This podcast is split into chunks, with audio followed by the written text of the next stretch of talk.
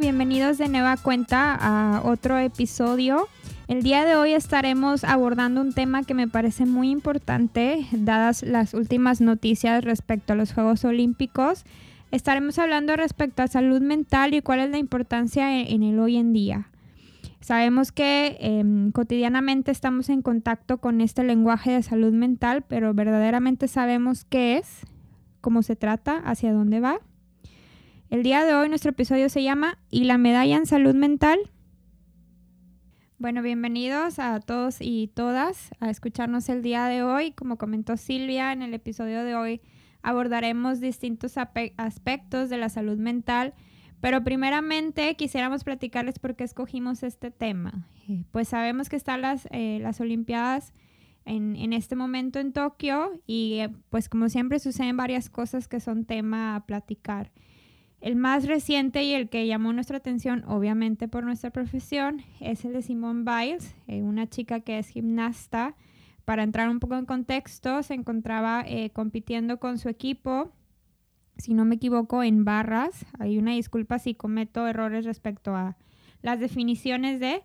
Este, hace ella un salto, por ahí puede observar el video, después del salto se nota su, su carita, se le desfigura y posteriormente ella decide retirarse de esta competencia grupal. Inicialmente se cree que es por una lesión, pero ya en una conferencia de prensa ella comenta que es por su salud mental y hace ciertos comentarios respecto a que estaba lidiando con demonios en su cabeza, que era importante anteponer esta cuestión de, de su salud mental antes de la cuestión de las Olimpiadas. Este, y pues claro, fue, fue tema de, de discusión. Em, por ahí me tomé la libertad de poder investigar en ciertas plataformas, YouTube, Instagram, qué comentarios estaba haciendo la gente respecto a, este suceso.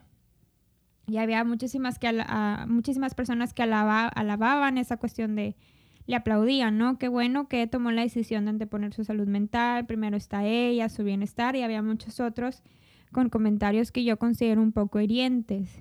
Este, bueno, ella decide eh, darse, darse de baja y si recordamos en el año 2018 por ahí también hubo muchísima cuestión eh, en movimiento en las Olimpiadas porque ella declara un, un, abuso sexual con un doctor, ¿no? Un doctor por ahí que estaba participando en aquel entonces y también fue todo un auge y todo un tema respecto a, entonces ahorita estaban comentando si ese mm, suceso del 2018 estaba afectando su desempeño actual y total.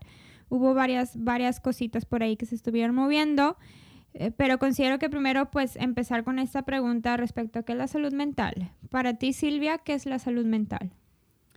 Fíjate que es un tema complejo, tiene que ver con bienestar, tiene que ver con equilibrio, tiene que ver con cómo nos desenvolvemos en nuestro contexto, qué tan qué tantas decisiones saludables tomamos, pero para eso implica un montón de cosas. ¿Qué, representa para ti la salud mental?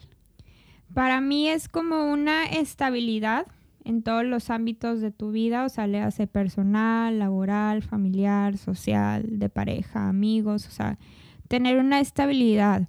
Eh, hace rato platicábamos respecto a que no hay una salud mental buena o mala, sino porque decir un extremo. Y una salud mental para mí es, es saber llevar estos altibajos que la vida como tal presenta. O sea, no por tener una salud em, mental adecuada o agradable, no sé qué em, nombre darle, no significa que no haya problemas o que todo sea perfecto, que todo sea feliz, ¿no? Entonces, yo lo resumiría a esta cuestión de una estabilidad contigo mismo y, con todos los ámbitos en los cuales te desarrollas.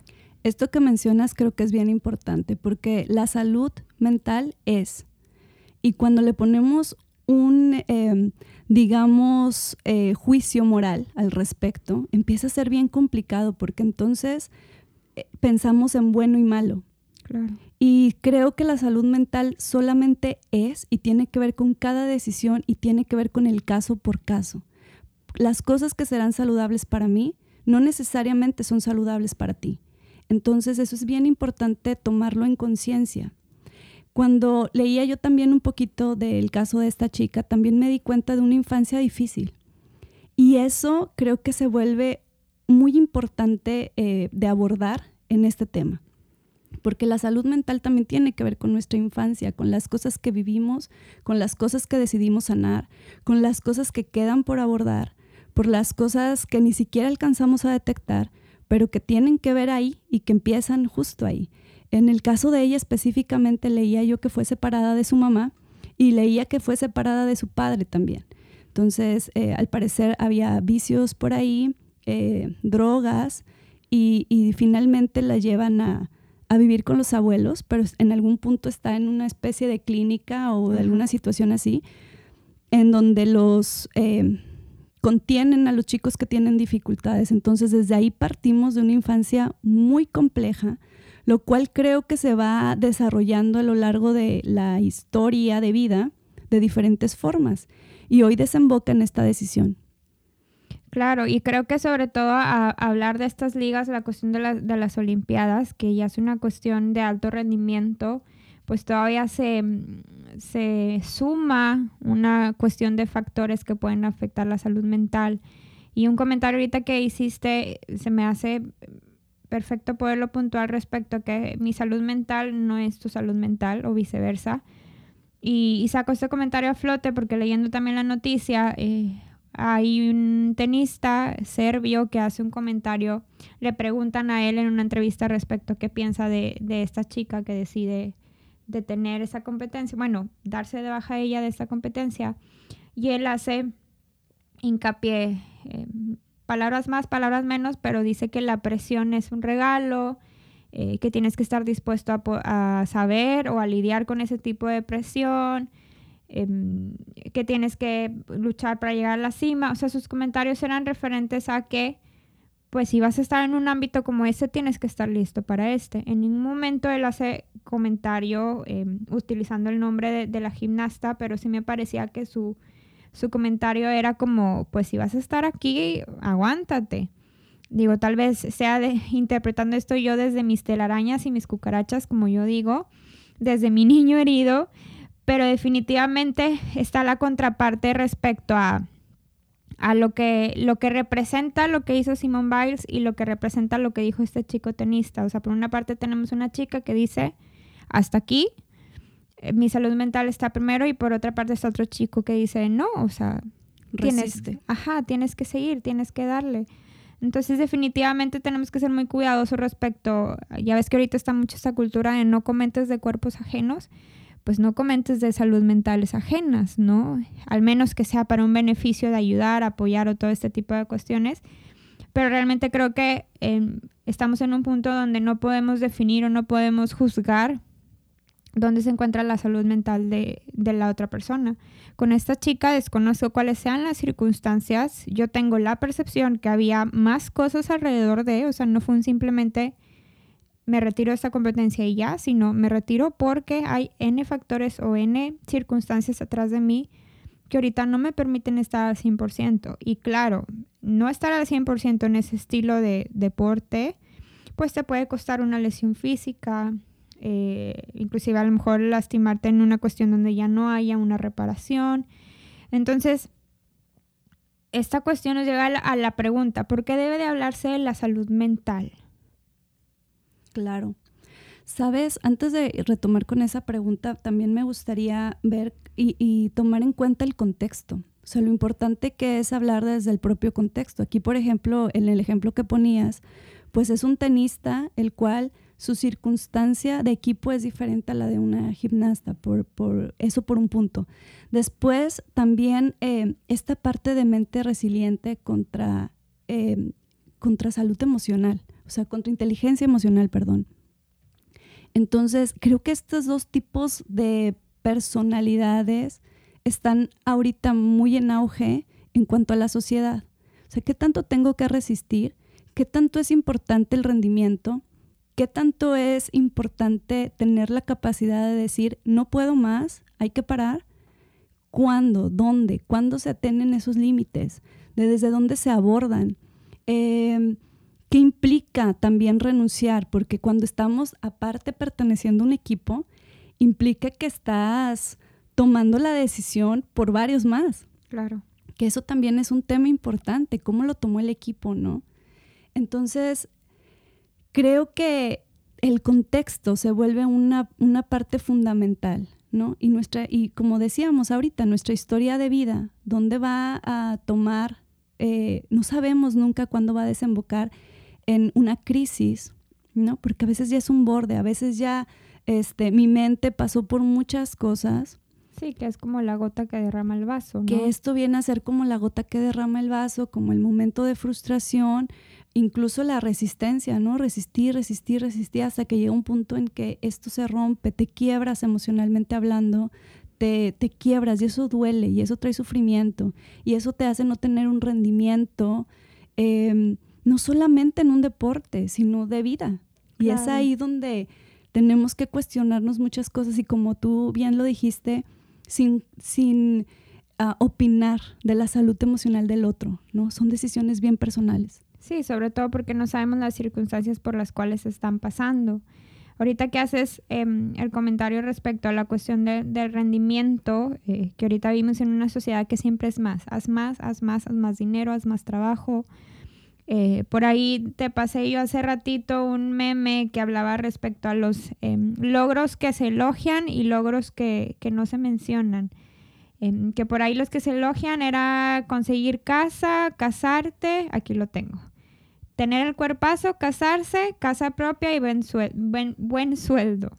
Y los que no todo mundo ignoramos es perdonar y soltar, comenzar terapia, pedir ayuda, aprender a poner límites. Entonces esto nos lleva de la mano respecto a qué tan, no sé si decir desvalorada, está esta cuestión de, la salud mental versus el rendimiento que tienes que dar ante una sociedad.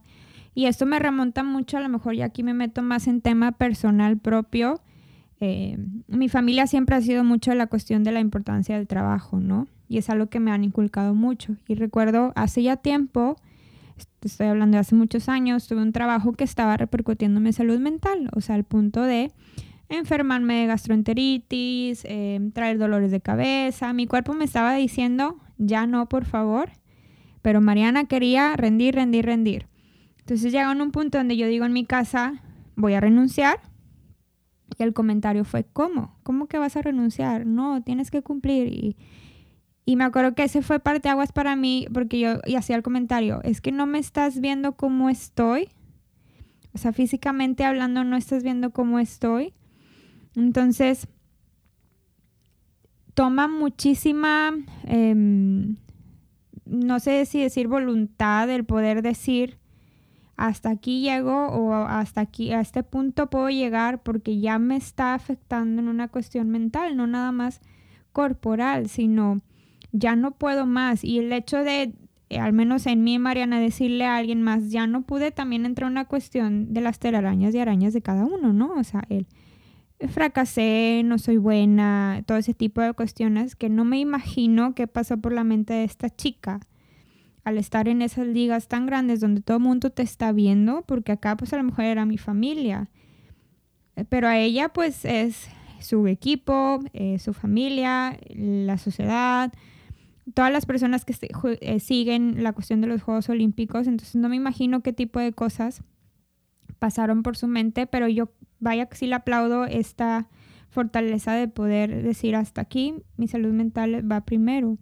Y creo que ella abrió un parteaguas, al menos en, en este momento, en que otros se puedan cuestionar, bueno, ¿qué estoy haciendo con mi salud mental? Si ella pudo decir hasta aquí, necesito cuidarme, entonces, ¿qué puedo hacer yo por mí mismo?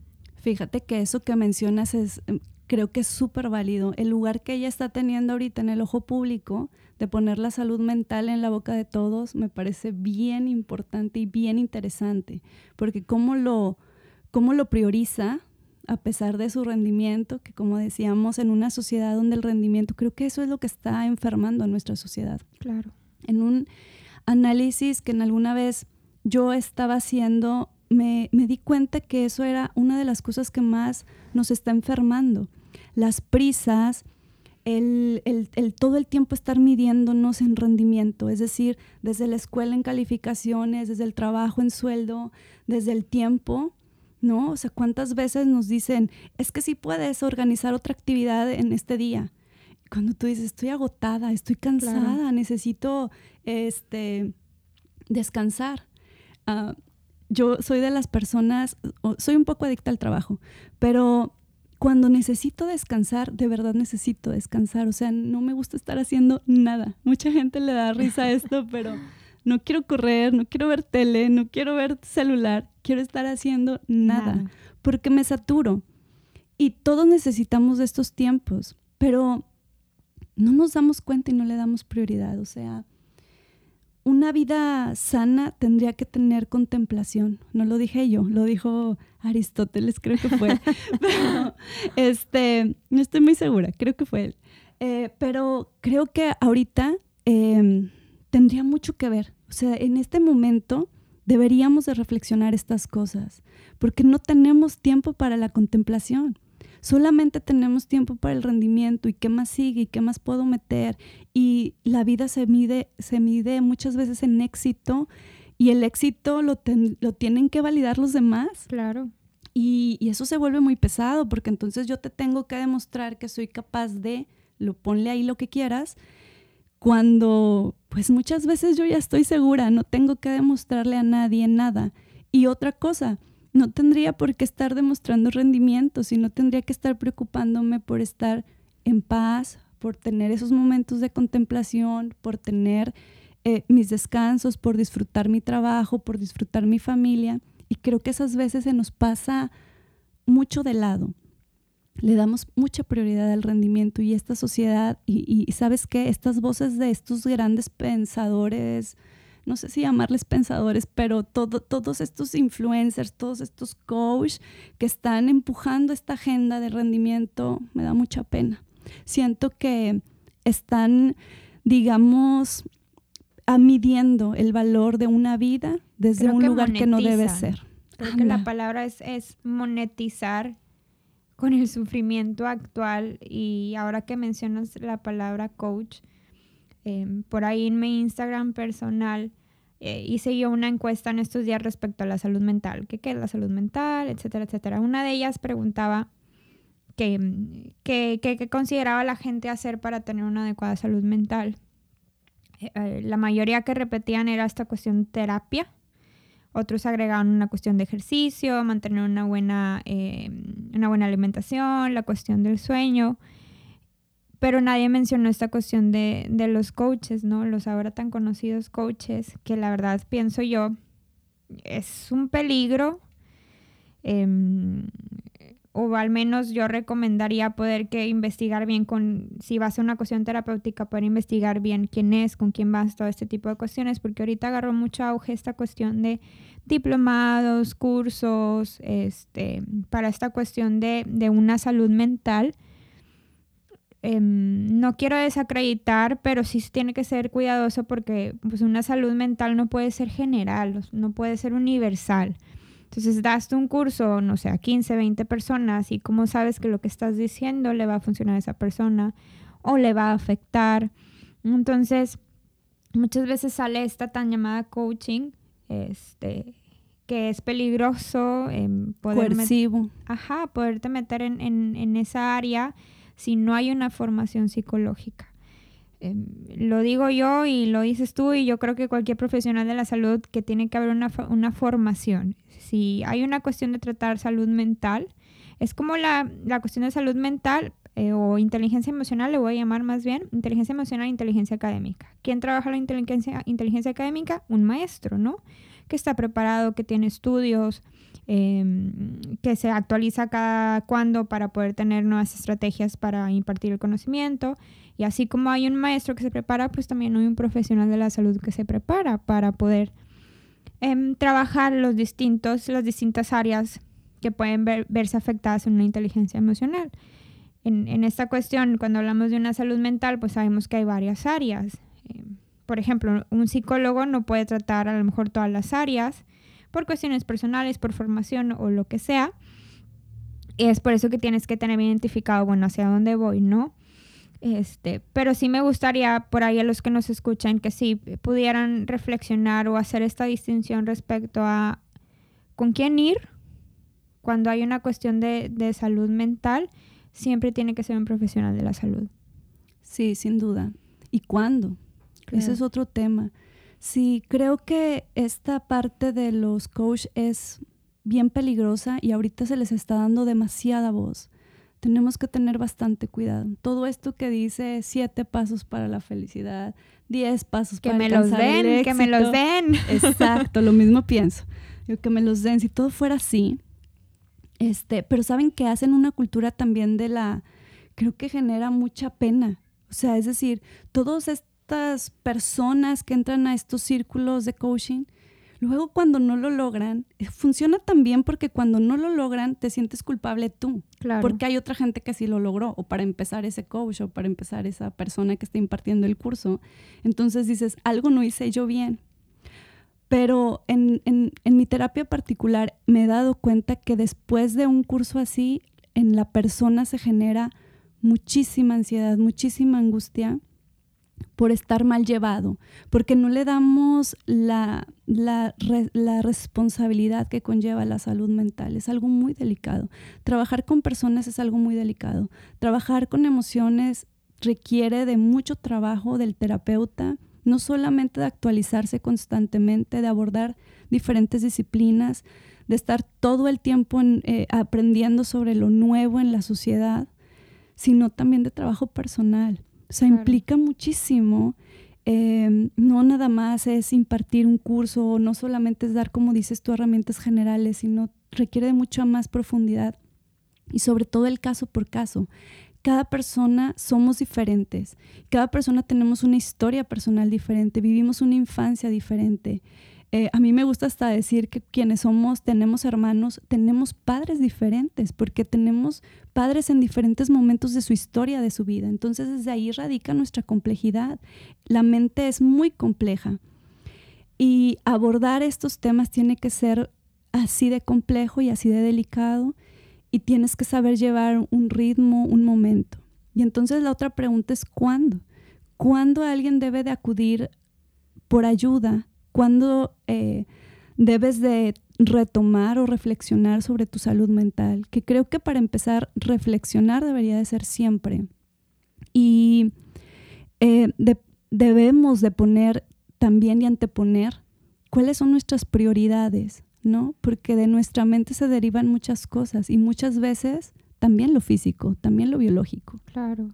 Y me gustaría aquí puntuar el que cuando hablamos de salud mental, no hablamos nada más de em, personas que tengan ciertos diagnósticos o personas que se encuentran muy mal emocionalmente hablando, porque a veces me pasa que menciono la cuestión, la palabra salud mental y como que lo primero que se imagina la otra persona es alguien que se tiene que ver mal, que está llorando, que se ve desvelada, que se ve demacrada y no necesariamente es así. Y creo que lo podemos ver la semana, el episodio pasado, más bien que hablamos respecto a los influencers, muchas veces ha salido cierto influencer que mm, a veces tuvo episodios depresivos o que tienen trastornos de ansiedad, que ahorita creo que está agarrando mucho auge el, hecho de que eh, figuras públicas eh, comenten o acepten que tienen cierta cuestión de, de salud mental. Y a veces uno se pregunta, pero ¿cómo? Si yo lo veía feliz, o ¿cómo? Pero si tiene todo el dinero del mundo, ¿cómo? Si tiene atrás el esposo o esposa. Entonces, cuando hablamos de salud mental, eh, no es nada más esta imagen de una persona que se encuentre mal o que físicamente se vea mal, sino que pueden ser desde batallas internas que a veces no mostramos o no se muestran al, al exterior. Y la salud mental todos la tenemos que tener. Silvia, yo, eh, las personas con las que convivo, los niños, adultos, personas de la tercera edad, o sea, todo mundo tenemos esta cuestión de salud mental, la cuestión es, bueno, ¿qué tan estable o qué tan inestable? Eso que dices tienes mucha razón en cuanto que no siempre se nota. Y últimamente en, en, pláticas, diagnósticos, situaciones clínicas que se presentan, nos damos cuenta que cada vez estas episodios difíciles o de sufrimiento se dan en silencio. Y entonces nos topamos con adolescentes que mm, siguen estando activos, que pareciera que están haciendo una vida normal, pero que por dentro están pasando grandes luchas eh, grandes momentos de depresión, grandes momentos también que tienen que ver con el rendimiento. O sea, es que esta parte del rendimiento está tan inmersa ya en nuestra sociedad que hasta no lo autoexigimos. Pasa desapercibida, creo yo. ¿no? Sí, no, y, y no lo autoexigimos. O sea, ya pareciera que es un deber de todos estar... Eh, pero yo, yo, bromeo mucho con esta parte. Es como en la mañana tengo que pararme a hacer ejercicio, luego tengo que hacer yoga, tengo que hacer meditación, luego irme a trabajar, luego comer, comer sano, claro está, y luego, este, no sé, trabajar, que ser, ser muy feliz en tu trabajo, ser muy feliz en tu maternidad, ser muy feliz en tu matrimonio, estar bien con tus papás y dormir ocho horas. Sí, solamente decirlo. eso, ya me cansé. Exacto, solamente decirlo, angustia imagínate seguirlo todo el tiempo. Y creo que eso es parte de los mitos de la salud mental. Eh, esta parte de decir, creemos que la persona con salud mental se ve súper en eh, euforia todo el tiempo, todo el tiempo tiene una sonrisa, este, todo el tiempo está bien y creo y considero, cada vez me acerco más a eso, que es todo lo contrario que aquellas personas que podemos dar lugar al sufrimiento, que podemos decir, sabes que aquí sufrí y sufrí bastante, aquí me la pasé difícil, en este momento estoy muy molesta, cuando le puedo dar lugar a esas emociones que se consideran negativas, estoy teniendo una mejor salud mental. Claro. Porque estoy, una, estoy teniendo conciencia, dos, estoy poniéndolo en este código que tenemos todos, que es el lenguaje, que es la única manera que tenemos para estructurar nuestro pensamiento, para estructurar nuestra mente, por eso es tan importante la terapia. Em, pero cuando lo logro decir, al menos ya, o sea, al menos es esta catarsis, este desahogo de poder decir, salí un poco, ¿no? Y después ya acomodo tiene mucho más que ver con eso la salud mental que con estas ideas idóneas que nos hacemos. Sí, y creo que muchas veces, em, hablando de la cuestión terapéutica, muchas personas que no han experimentado, yo diría, la dicha y desdicha de llevar una terapia, ahorita hago el comentario porque desdicha, no pueden, o bueno, más bien visualizan este proceso como em, lineal y en un sentido donde empiezo desde abajo sintiéndome mal y voy a terminar sintiéndome súper bien y feliz y la terapia me va a ayudar a que me sienta bien todo el tiempo pero el proceso terapéutico no funciona así. Me acuerdo muchísimo un comentario, voy a ventanear a mi hermana, no voy a decir cuál, pero la voy a ventanear. Saludos. que me decía, es que siento que ahora que estoy en terapia, como que me siento peor en estos días que antes. Entonces yo le decía, ¿por qué? Y ya me empezaba a platicar y decía, pues claro, está sacando a luz todo eso que ella tenía tapado y pues claro que empiezas a hablar de cosas que no te encantan, que duelen, por eso decía la cuestión de la desdicha, porque el proceso a veces es doloroso, el proceso terapéutico es doloroso, pero necesitas ese proceso para llegar a un punto donde tú digas, bueno, ya tengo todo sobre la mesa, ya tengo a mi niña herida, un niño herido, ya tengo mis traumas, ya tengo mi situación actual, ya tengo todo. Ahora, ¿qué hago con esto? Y ya la, función del terapeuta es, bueno, vamos a desenredar todo y vamos a empezar a, otra vez a coser una nueva bufanda con mejor aspecto. Y digo mejor aspecto porque a lo mejor no va a ser el mejor, porque nadie podemos ser perfectos. Más bien, no va a ser perfecto, pero sí va a ser mejor, ¿no? Entonces, la función del, terapeuta aborda eso, ¿no? O sea, el poder acomodar, el, poder dar una visión más grande, el, poder eh, dar una estructura que, probablemente uno mismo no pudiera hacerlo por, por X cuestión, ¿no? Entonces, por ahí los que nos escuchan, si por primera vez vayan, que vayan a terapia, eh, yo los invito a que no esperen un proceso donde todo sea lineal y todo sea de, de, de menos a más. Sí va a haber menos a más en cuestión de crecimiento personal, pero están estos altibajos. Y es importante mencionar que la salud mental es eso. O sea, la salud mental adecuada. Va a haber momentos en los que yo me sienta muy bien, va a haber momentos en los que me sienta muy mal, pero la salud mental es decir, va, hoy es un día malo, hoy es un día no tan bueno, hoy me siento mal, lo abrazo, lo acepto y, lo trabajo. A mí me pasa a veces en días donde me siento, eh, no me siento tan, tan bien conmigo misma, no hablando en cuestión física, sino por X cuestión, em, amanezco bajoneada, así le llamo yo, Y digo, va, o sea, ya sé que cuando yo estoy así tengo que hacer esta cantidad de cosas para poder sobrellevar el día. A lo mejor no me voy a sentir feliz de un momento a otro, pero me voy a sentir tranquila, me voy a sentir en paz. Y creo que falta mucha esa, esa cultura de aceptar estas partes desagradables de, sobre todo la cuestión emocional. O sea, nadie nos encanta sentirse triste, ni enojados, ni con coraje, pero son emociones naturales que tenemos que experimentar y a veces el darle lugar y el aceptarlo ayuda muchísimo a que tú te puedas mover del lugar eventualmente, ¿no? Y sabes que el hecho de ah, qué proceso que valga la pena no implica sufrimiento. Claro. Y aunque suene un poco masoquista, que a lo mejor me escucho así, pero porque no estamos acostumbrados a este tipo de lenguaje emocional. Pero yo creo que todo lo que vale la pena, cualquier relación que valga la pena incluso, tiene que haber este contraste. Y cuando digo sufrimiento tampoco es irme al dolor extremo, pero sí a este contraste de entender que así entendemos la vida. O sea, gracias al sufrimiento podemos ver estos momentos de armoniosos o de felicidad o de bienestar. de pues otra manera, nunca lo podría distinguir. Perdona que te interrumpa, Silvia, pero se me viene mucho el ejemplo. Es como cuando vas al gimnasio. Empiezas y al siguiente día te duele todo como no tienes una idea y hasta te dicen, si no duele, no está funcionando, ¿no? Inclusive he tenido a veces en entrenadores que cuando ya me deja de doler el músculo, él dice, necesitamos meterle más porque significa que tu músculo ya se acostumbró, entonces tienes que cambiar la rutina, ¿no?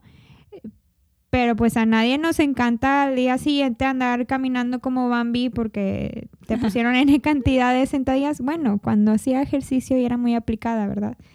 Pero hasta decías, es dolorcito rico. ¿Por qué dolorcito rico? Porque sabes que te va a llevar una meta, ¿no?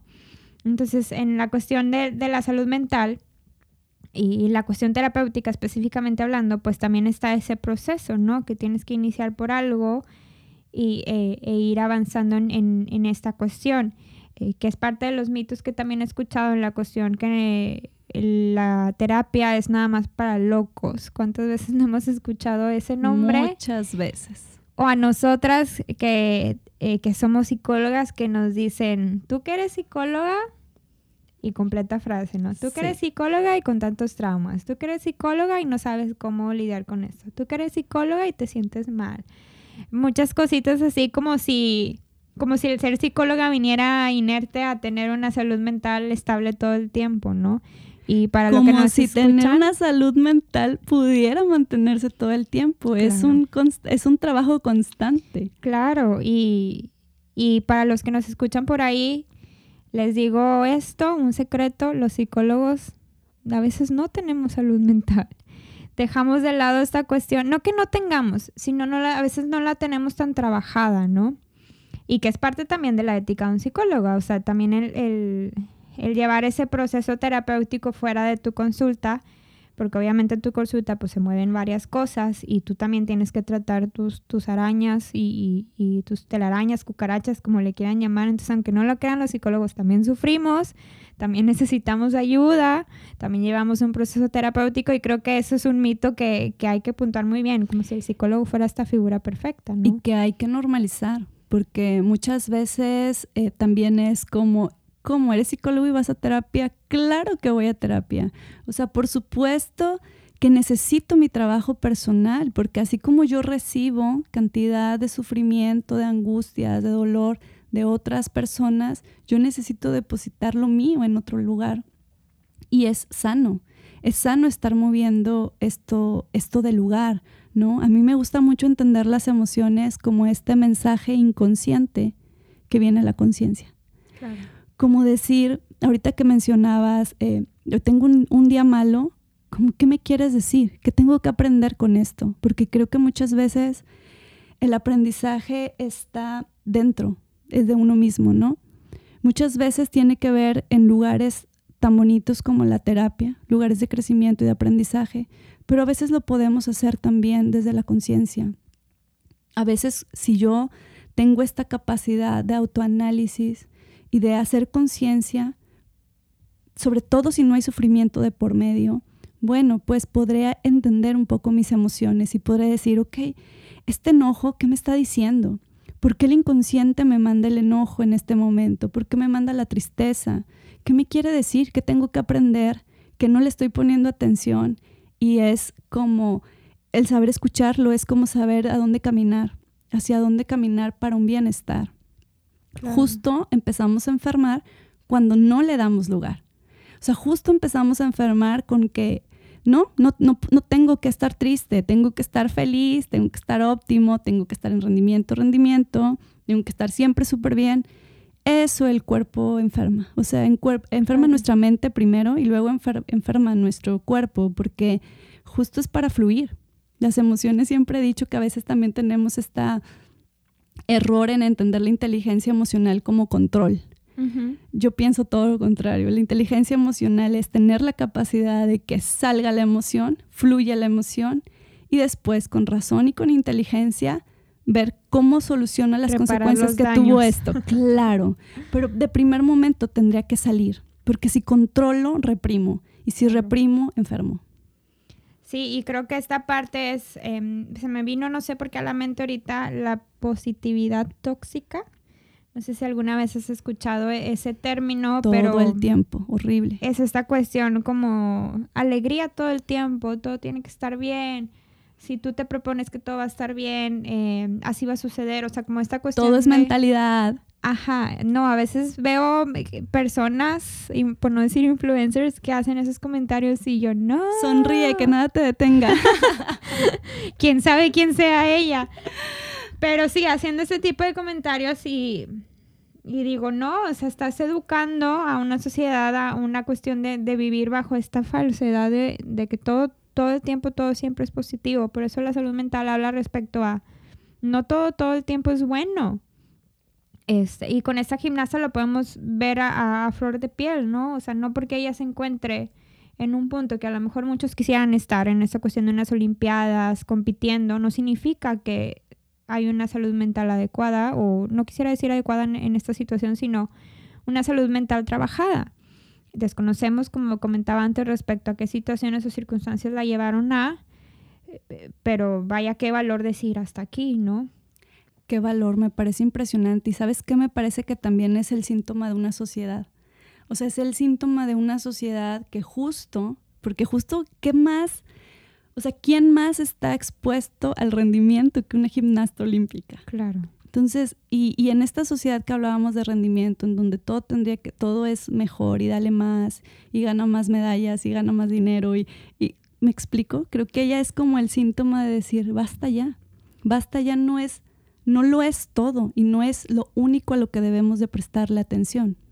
Y ahorita que mencionaba la cuestión del dinero, por ahí también en, Instagram preguntaba respecto a que si llevar una salud mental era caro. El común denominador era entre que sí y entre que no.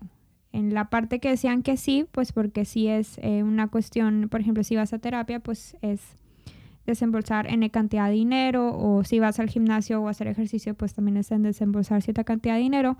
Pero algo que me llamó mucho la atención es que comentaban por ahí no recuerdo exactamente quién era el comentario, pero respecta, sí, pero es, tu vida y al final de cuentas eres lo único que tienes. O sea, tú eres lo único que tienes, era el comentario. Este, entonces esta cuestión de, de tú eres lo único que tienes, pues al final de cuentas es una inversión, o sea, estás haciendo, estás haciendo una inversión en ti en el sentido de em, poder llevar una estabilidad emocional en, en este caso o en, en, este sentido que estamos hablando de todas estas situaciones. Entonces, ya hace rato platicamos respecto a, bueno, em, en la sociedad o en el punto donde nos encontramos, pues sí pudiera ser, más bien, sí es un lujo el mantener una salud mental por la em, inversión que requiere, ¿no? Por ejemplo, el, ir a terapia o el mantener una membresía en un gimnasio o algo por el estilo pero al final de cuentas a la larga pues obtienes un, beneficio propio, ¿no? Y, te hacía yo ese comentario de ciertas personas, pueden ser allegados míos o no, que lanzan este comentario, es que ir a terapia es muy caro,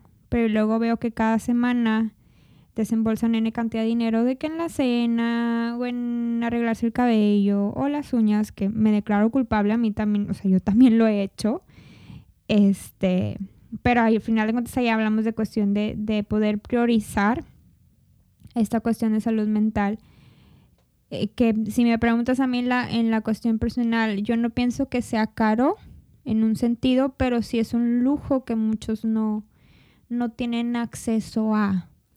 Fíjate que te comentaba justo cuando me lo decías que yo considero que para gran parte de nuestro país sí pudiera ser un privilegio, sobre todo por la situación del país en general. O sea, para cierta, digamos, estatus social, pues posiblemente lo puedes intercambiar y claro, ahí tiene que ser eh, las uñas o la terapia, pues es tu prioridad.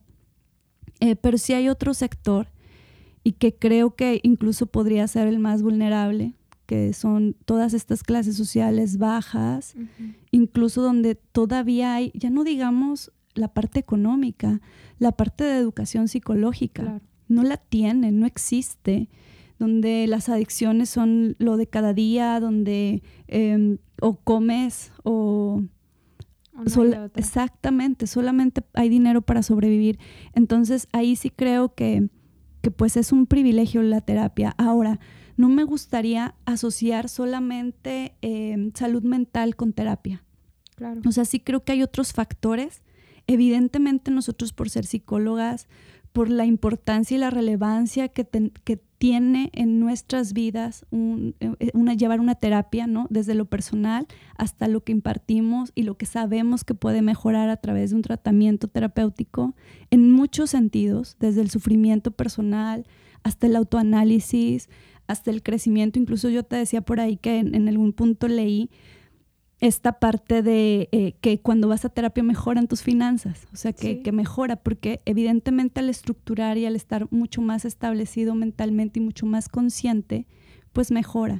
Entonces creo que esta parte de salud mental también tiene mucho que ver con la conciencia que tenemos. a lo mejor no todo el tiempo tenemos un psicólogo a la mano, que hay que decirlo, también hay terapeutas que trabajan en asociaciones que son eh, más asequibles o en asociaciones que incluso trabajan gratuitamente.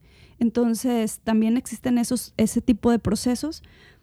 Pero lo otro es hacer conciencia, o sea, de verdad a ponerle atención a tus emociones, ponerle atención a estos mensajes que yo asocio mucho que vienen de la parte inconsciente a la conciencia, que son cómo me siento, cuáles son mis emociones, cuáles son mis sentimientos. Em, y después todo lo que tiene que ver con alimentación, con tener una vida, eh, digamos, sana, armoniosa en, en, todos los aspectos de nuestra vida. Tener esos, esos momentos de contemplar y de analizar.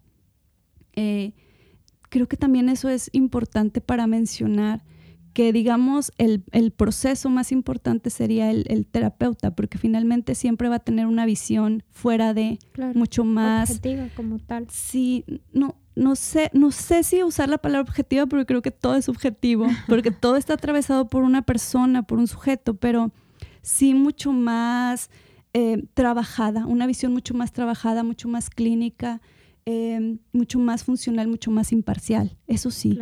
Entonces, esta parte creo que es bien, bien importante para también conocer la salud mental desde todos los aspectos, desde enseñar a nuestros hijos lenguaje emocional, enseñar a nuestros hijos, a nuestros alumnos, a los que somos maestros, que el error deberíamos de normalizarlo, que el, del error se aprende. Yo estoy muy en contra de estas escuelas donde la tachita la ponen en rojo y la calificación mala en rojo súper grande porque desde ahí les estamos enseñando que equivocarse está mal, cuando equivocarse es un proceso del aprendizaje. Y es un proceso del aprendizaje no solamente académico, sino de vida. Me voy a equivocar muchas veces y tengo que ser lo suficientemente resiliente, lo suficientemente analítico para aprender para salir adelante y para actuar en otra ocasión con una decisión diferente. Entonces, esa parte también es parte de nuestra salud mental. O sea, estas etapas también son parte de nuestra salud mental desde los pequeños, desde las frustraciones también. Y también el lenguaje emocional que utiliza uno mismo, ¿no? En su vida diaria. A mí me ha pasado em, cuando, bueno, con mi proceso terapéutico pues ya llevo tiempo pero últimamente me comentaba mi terapeuta, es que tú comienzas a moverte del lugar y todas las personas a tu alrededor comienzan a moverse del lugar. Y yo empecé mucho a utilizar este lenguaje respecto a comunicar mi, estado emocional. Me recuerdo hace dos semanitas, eh, eh, me preguntaba una compañera de trabajo, Martita, que ahí por ahí si me escucha, me dice, ¿cómo estás? Y yo, bien. Y le dije, no, la verdad no estoy bien, me siento un poco mal. Y me dice, ella sí lo noté desde la mañana, pero no había querido preguntarte, ¿te puedo dar un abrazo? Y va y me da un abrazo.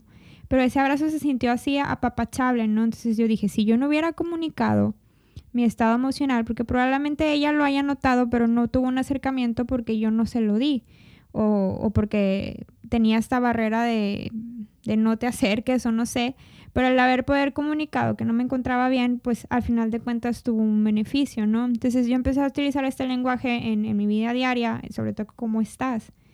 Y siempre decimos que bien, pero ¿qué pasa cuando no estamos bien? Entonces el normalizar este tipo de lenguaje muchas veces también tiene eh, varios beneficios. Eh, que por aquí ya nos estamos acercando y creo que ya nos estamos pasando de tiempo, pero podemos abordar o podemos ligar esto con, con la cuestión de las recomendaciones en cuanto a la salud mental. Eh, ¿Qué podemos hacer cuando sentimos que, o pensamos más bien que nuestra salud mental no está en el lugar donde yo quisiera que estuviera en cuanto a una estabilidad? Porque recordemos que una salud mental estable implica tanto lo bueno, entre comillas, y lo malo, entre comillas. Entonces, ¿qué puedo hacer? Y creo que el, primer paso, como dicen ahí, va a sonar muy trillado, es aceptarlo. O sea, aceptar que no estoy bien. ¿Por qué no estoy bien? Bueno, eso es otro boleto. Entonces, el primer paso es poder llegar a este análisis que tú comentas o, esta introspección respecto a aceptar que algo, algo se está moviendo y no está bien. Y el segundo paso creo que sería una cuestión de pedir ayuda, que tú hacías un comentario respecto a que no siempre la ayuda inicial es una cuestión de ir con un psicólogo o un terapeuta, sino a veces también tu red de apoyo social. Sabes que yo considero que esa red de apoyo siempre la tenemos que tener consciente. O sea, como que siempre debemos de frenar en algún punto y decir, ok, si yo me quiebro, si yo me siento mal, si estoy sufriendo, si la estoy pasando mal, si necesito ayuda, ¿con quién iría? Y hacer ese trabajo como personal para tenerlo como consciente, ¿no? Claro. Que en el momento que se presente la situación, yo ya pueda tener rápidamente esa red de apoyo a la mano ¿no? De decir, amiga, me siento mal, eh, papá, mamá, hermano, quien sea mi red de apoyo, ¿no? Creo que ese es el primer acercamiento. Y después ya medir nuestro sufrimiento y ver qué tipo de ayuda necesita, ahora sí más profesional. Sí, con un, profesional de la salud, ¿no? Que era lo que comentábamos en, en un inicio.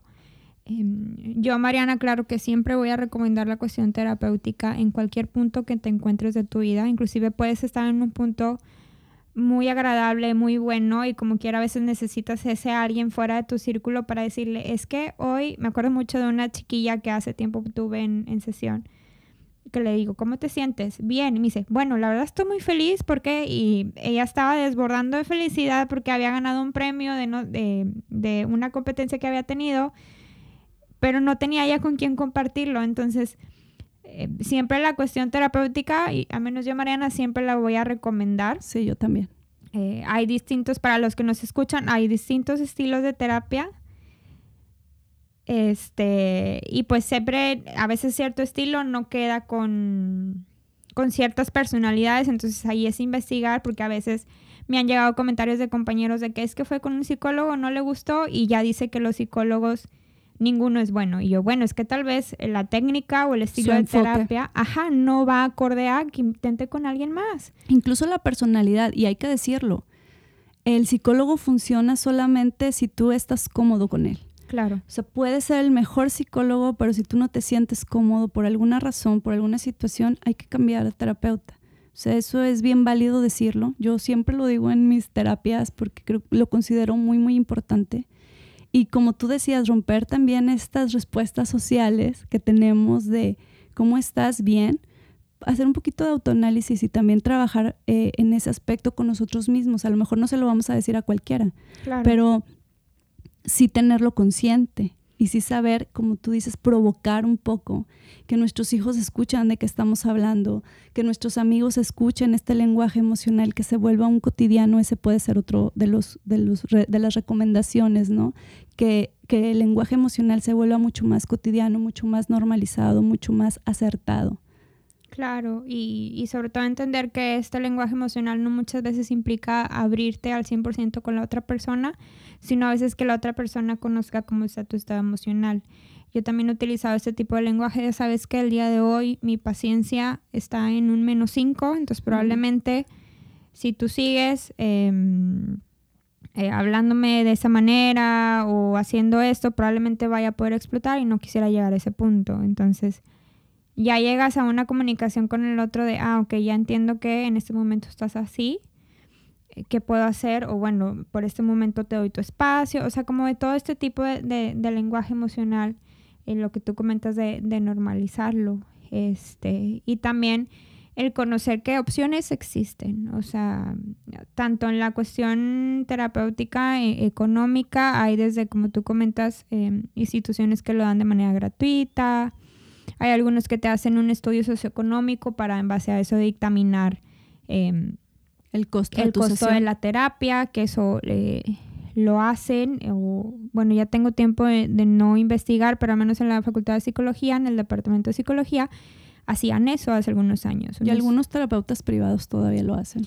Este, y pues ya hay, claro, terapeutas privados que ya manejan cierto costo. Entonces, realmente todo esto es respecto a, cómo la persona se sienta cómoda y, y hay en un lugar. Entonces, yo pienso que siempre hay opciones hacia dónde movernos, pero el primer paso es aceptar y el otro es, bueno, con quién puedo acercarme a, eh, a lo mejor a desahogarme y a tener a lo mejor alguna guía, porque en un momento me puedo encontrar muy embotada que no veo luz, pero a lo mejor mi amiga que le platico me puede decir, oye, y si hacemos esto, oye, están esas opciones y ya moverte un poquito al lugar, ¿no? Fíjate que también es bueno entender que a veces con un eh, terapeuta, a veces no tenemos eh, cómo costear un tratamiento completo, pero también eh, no sabemos que se puede contar con estos asesoramientos de en algunos momentos acudir.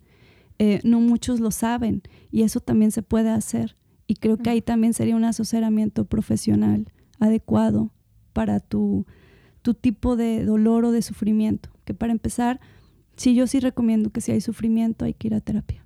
Claro, para sobre todo em, ahondar desde dónde nace, ¿no? Este, creo que ya sería tema más para adelante eh, toda esta cuestión del niño herido. Sí, estaría padrísimo. que es un, tema muy, muy, muy extenso, pero bueno, ya llegamos a la, a la recta final del episodio. Eh, los que nos escuchan, me gustaría que por ahí dejaran comentarios respecto a qué les pareció el episodio del día de hoy.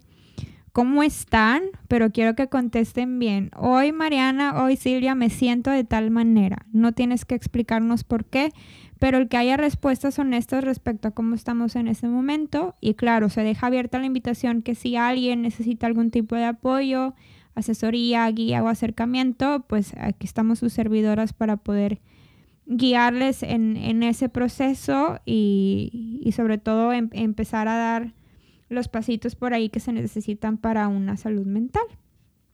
Muchas gracias por acompañarnos el día de hoy, por escucharnos. Este, ya saben, comentarios, dudas, preguntas son bien recibidas. Silvia, no sé si te quieras despedir. Sí, claro, me gustaría despedirme con esta frase de Simón que, me, que decía, estoy lidiando con todos estos demonios. Me parece que todos lidiamos con estos demonios. Hagámosle caso, escuchémoslos, tomémoslos de la mano y aprendamos a darles ese lugar para que pronto desaparezcan. Bye bye.